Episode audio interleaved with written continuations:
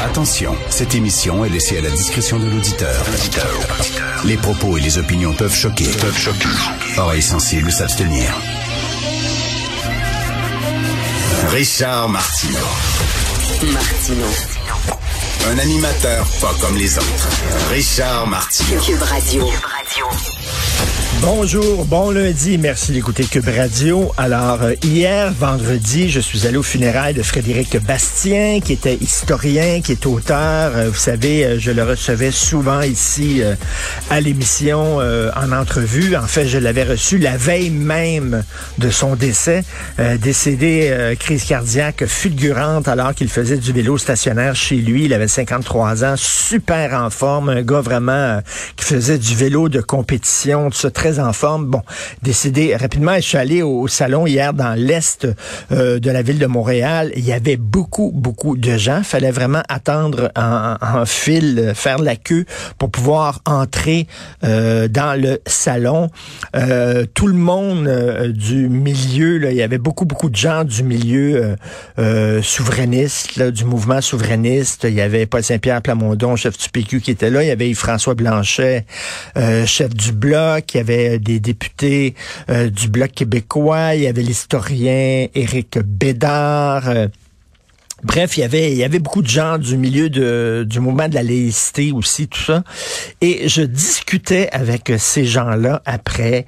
On parlait euh, de la situation actuelle, entre autres, mais bien sûr, on se rappelait des souvenirs de Frédéric Bastien, de ses combats euh, et on, était très triste parce que quand même il faisait un travail formidable, entre autres, hein, c'est lui qui débusquait le, fait que des juges de la Cour suprême qui allaient être amenés à se prononcer sur euh, la légalité de la loi 21 euh, étaient eux-mêmes juges et partis parce qu'entre autres il y avait une juge qui avait participé à des événements organisés par un groupe qui militait activement contre la loi 21. Fait que lui disait attends, elle est censée être objective puis elle est en train de militer contre loi euh, qu'elle va devoir elle-même juger après à euh, la Cour suprême. Il avait fait des enquêtes, ça prend de longues enquêtes pour sortir ça. Il avait fait ça, donc on disait c'était pas seulement un gars d'émotion, un gars d'opinion, c'était quelqu'un qui menait des enquêtes. Puis bon, on parlait de son travail et tout ça, mais je, je discutais avec des gens de ce milieu-là et je me disais c'est un combat qui est noble. Le combat pour la souveraineté du Québec, que vous soyez pour ou contre c'est un combat qui est noble. C'est un combat qui est, tu sais, défendre notre langue, défendre notre culture, défendre qui nous sommes. Comment ça se fait que n'importe quel groupe ethnique, socioculturel, lorsqu'ils défendent leurs droits, on les applaudit, mais lorsque ce sont les Québécois qui défendent leurs droits, leur langue, le droit d'être servi dans ta langue, chez toi, le droit de pouvoir avoir un gouvernement qui passe ses propres lois, un gouvernement démocratiquement élu, qui passe ses propres lois sans que papa Canada dise non, ça t'as pas le droit.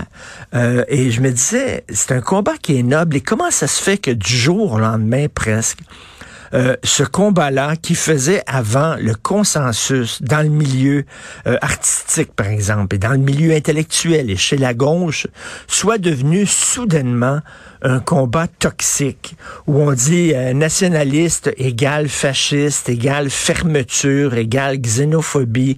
Qu'est-ce qu'il y a de xénophobe à dire oui, une immigration, oui, en prendre moins? Pour en prendre soin. Il faut tenir compte de notre situation de minorité en Amérique du Nord. On a une langue, une culture à défendre. Il faut intégrer ces gens-là. C'est difficile. On n'a pas tous les pouvoirs en matière d'immigration. Il faut être prudent. Comment ça se fait soudainement que cette prudence-là, qui est vraiment élémentaire et qui tombe sous le sens, soit devenue suspecte, douteuse, toxique, associée au racisme. Et je regardais, il y avait plein de gens de grande qualité, pas des fous, pas des gens exaltés, euh, des gens qui ont le cœur à la bonne place. Et je regardais ce documentaire-là, fantastique. Allez sur le site de Télé-Québec, Il y a un documentaire qui s'intitule L'hostie de quoi, l'hostie de show, sur l'hostie de show, le gros show là, euh, qui mettait en vedette Mouffe, euh, euh, Yvon Deschamps, Louise Forestier et Robert Charlebois en 1968, qui a tout changé. Et on entend ces, ces quatre artistes-là sont encore vivants et tout à fait lucides et drôles et brillants et qui parlent du Québec. Et je me dis, mon Dieu, ces gens-là, il défendait le Québec, il défendait la langue québécoise, notre culture, notre passé, puis il parlait de, relations de classe.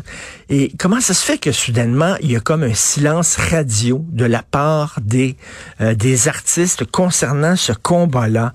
Comme disait euh, Daniel Boucher, ma gang de malades, vous êtes donc où? Vous êtes où? Vous êtes où les artistes? Comment ça vous n'êtes pas là, vous n'êtes pas présent. Euh, Montréal s'anglicise à une vitesse grand V, on vous entend pas, on vous voit pas, vous vous prononcez pas là-dessus, alors qu'avant c'était épidermique. Là. Euh, les artistes sentaient ça dans leur âme même et défendaient le Québec. Et là, non, c'est rien que l'environnement. L'environnement, je comprends l'environnement, mais vous savez, ça fait partie aussi de l'écologie. La protection des espèces en voie de dispersion, la protection des espèces menacées, la protection de la, protection des cultures qui sont menacées. Ben calvaire, la culture québécoise francophone, notre langue qui nous sommes, on est menacé par une constitution qui ne nous respecte pas, par une langue euh, omniprésente, et vous n'êtes pas là. Donc, regardez ça. Je regardais ce documentaire-là qui est magnifique, extraordinaire. Ça dure 1h30. C'est tellement bon. C'est un cours d'histoire sur le Québec. Et j'avais les larmes aux yeux en disant, les artistes ne sont plus là, malheureusement.